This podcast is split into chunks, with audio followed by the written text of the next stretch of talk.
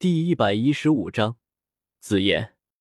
所以，哪怕平常人碰到千年养魂木，也只是把它当成一株幼小常见的竹柏，而不会知道这是足以交换六品丹药的珍贵药材。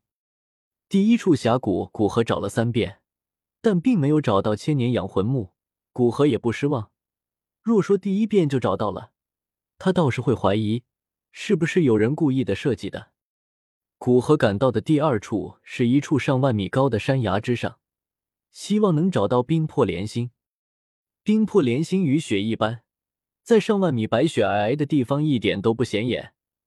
若要找到，无疑需要极大的心力。古河利用灵魂之力探测最隐秘的能量波动，希望能找到，但最终还是一无所获。第三处也是一处峡谷，没找到。第四处、第五处。在第八处一处岩洞之中，希望找到融魂弦，最终失望而归之时，古河对黑角域这么个地方有没有存在能修复灵魂伤势的药材感到怀疑。不过还好，还有最后一处地方。虽然古河对那处地方有没有存在他想要找的几种药材感到怀疑，但是哪怕一丝希望也是要去的。古河赶到一处山涧，虽然前方看上去什么都没有。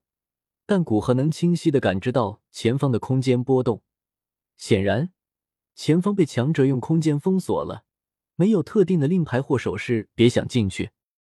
不过古河现在这个实力，虽然不能将眼前至少是由斗宗巅峰布置的空间封锁打碎，但是用自己理解的空间之力，在眼前的空间封锁之上开一个可以供一个人进去的小门，还是能做到的。只见古河双手快速结印。眼前空无一物的空间突然露出清晰的波纹，在古河的结印下，波纹越来越剧烈。开！突然，古河双手之上射出银白色的光芒，在他轻喝声中，眼前空无一物的空间突然出现了一个空气门。透过门，可以清晰的看见里面一望无际的森林，与古河所处之处的景色相比，像是处于两个世界。古河一步跨入门中。对着森林之中飞去，在古河离开之后，门缓缓缩小，最终完全消失，就像是从未出现过一般。古河进入的地方是迦南学院的内院所在。虽然在外人看来，迦南学院内院很是神秘，无人知道它的真实位置，但古河知道它位于封城附近。接下来便简单了，只要在封城附近搜索空间之力活跃的地方，那没有跑。八成便是内院所在，而内院的分部要想得到也不算难。从迦南学院创立至今已经有上百年了，出现几个败类那太正常了。更何况是内院的地图这种看起来并不怎么侵害内院利益的东西。所以，若是古河想要收集黑角域的特殊地域，基本上不用特别表示，迦南学院内院便会出现于其之上。而这里面的一处峡谷，在古河看来也很有可能存在千年养魂木。在地图的指引下，飞快的赶向峡谷所在，不想惊动内院的守护者，一路尽量避免与精力过剩的魔兽战斗。赶到山谷，太阳已经偏西，古河在峡谷找一些看起来健壮有肉的魔兽，准备吃一次晚餐。自从下到岩浆，入目满是赤红。入耳除了岩浆巨浪拍打的声音，便是岩浆冒泡的声音，毫无乐趣可言。现在他突然想吃盐烤肉，让嘴里有些味道。将一只长得像熊一般的魔兽杀死，取肉架到烤架之上。普通的柴木之火，想要烤熟魔兽肉，怕是需要很长的时间。虽然他可以用青莲地心火很快烤熟。但这样做出来的烤肉就没有那种感觉了，就像是木炭做成的烧烤与天然气做成烧烤，两者是不一样的。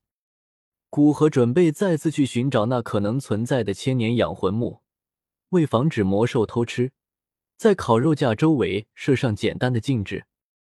灵魂之力感知能量波动，鼻子闻着草木之清香，目光查看着是否有细小的竹柏。从峡谷的一边往另一边找去，古河仔细找寻，希望能找到。但结果让人失望，找到最后也没有所谓的千年养魂木。古河叹息着往峡谷的之中自己烧烤架所在之处，准备化悲愤为食欲，大吃一顿以犒劳自己。虽然找了九处地方都没有找到一种他想要的药材，当古河将注意力投向烤架，愕然的发现有一股不弱的气息出现在那里。古河脸色一变，身上银芒一闪，几个闪烁便出现在烤架之旁。只见一个穿着兽皮的小女孩无视他的禁止，出现在烤架旁。小女孩看起来不过十二三岁，一头淡紫的长发垂至腰间，脸颊白嫩，一对乌黑水灵的大眼睛，看起来极为可爱。而此时，他正捧着她架在烤架上的肉，小口小口的吃着。在古河出现之时，只是看了他一眼，然后继续低头咬了一口。似乎在他眼中，古河寒流手中的肉更能引起他的注意。这做派，这实力，除了那只千年尾萝莉，也是没谁了。古河脸色一黑，尽管已经认出来了，但心里有一句不知当讲不当讲：吃我东西还这般对我，真的好吗？右手一闪，在小女孩反应过来之前，便将她手上捧着的肉拿走，一脸严肃的道。好了，现在我们可以好好谈谈了。你为什么抢我的肉？我一直生活在这里，出现在这儿的东西，我为什么不能拿？是你抢了我的肉才对，快还我！小女孩语气淡漠的回答道，但眼睛忍不住瞄向散发着香气的肉，不争气的悄悄咽了咽口水，用眼神示意古河乖乖将肉还回来。尽管知道眼前的小女孩几乎没接触过人类，思维认知比较奇葩，但古河还是被他这强大的理由生生气笑了。我烤的肉当然是属于我的。古河刚想拿在嘴里开吃，但看到其上的咬痕，最终没有去吃。别人吃过的他可没兴趣吃，丢了又有些浪费。想了想，还是递给小女孩。好了，肉就当是我请你。话说你这么小，怎么一个人在外？你的父母呢？见小女孩像只仓鼠一般，双手拿着肉，小口小口的吃着，古河故作不知她的身世来历，好奇的问道。